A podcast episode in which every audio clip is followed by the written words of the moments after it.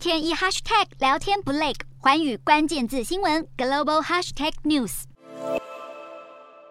俄罗斯能源巨头俄罗斯天然气工业公司三十号宣布暂停对欧盟国家拉脱维亚供应天然气。理由是拉脱维亚没有使用卢布来支付款项，违反了采购条件。欧洲能源危机持续延烧，不过有看法指出，得利者却是美国。对美国的确是大好机会。三月，美国跟欧盟签署了天然气供应合约，喊出到了二零三零年，美国将向欧洲额外提供天然气达五百亿立方公尺，足以取代三分之一的俄罗斯天然气。拜页岩气革命所赐，二零二一年十二月，美国正式成为全球最大的天然气出口国，超越卡达和澳洲。而光是今年上半年，美国天然气出口量为五百七十亿立方公尺，其中六成八出口到欧洲，比去年还多。让分析看好，如果这样的速度能够维持到下半年，美国今年的出口量将比去年增加四百五十亿立方公尺。然而六月，德州墨西哥湾自由港液化天然气设施爆炸起火，造成了厂房设施严重毁损，连带也重挫美国的天然气出口，更带动欧洲和亚洲的天然气价格大涨，凸显其供应之脆弱。此外，更引发担忧，美国天然气供应重心转向了欧洲，将会恶化巴基斯坦和印度等国家的能源。危机，甚至被迫转向俄罗斯达成新协议。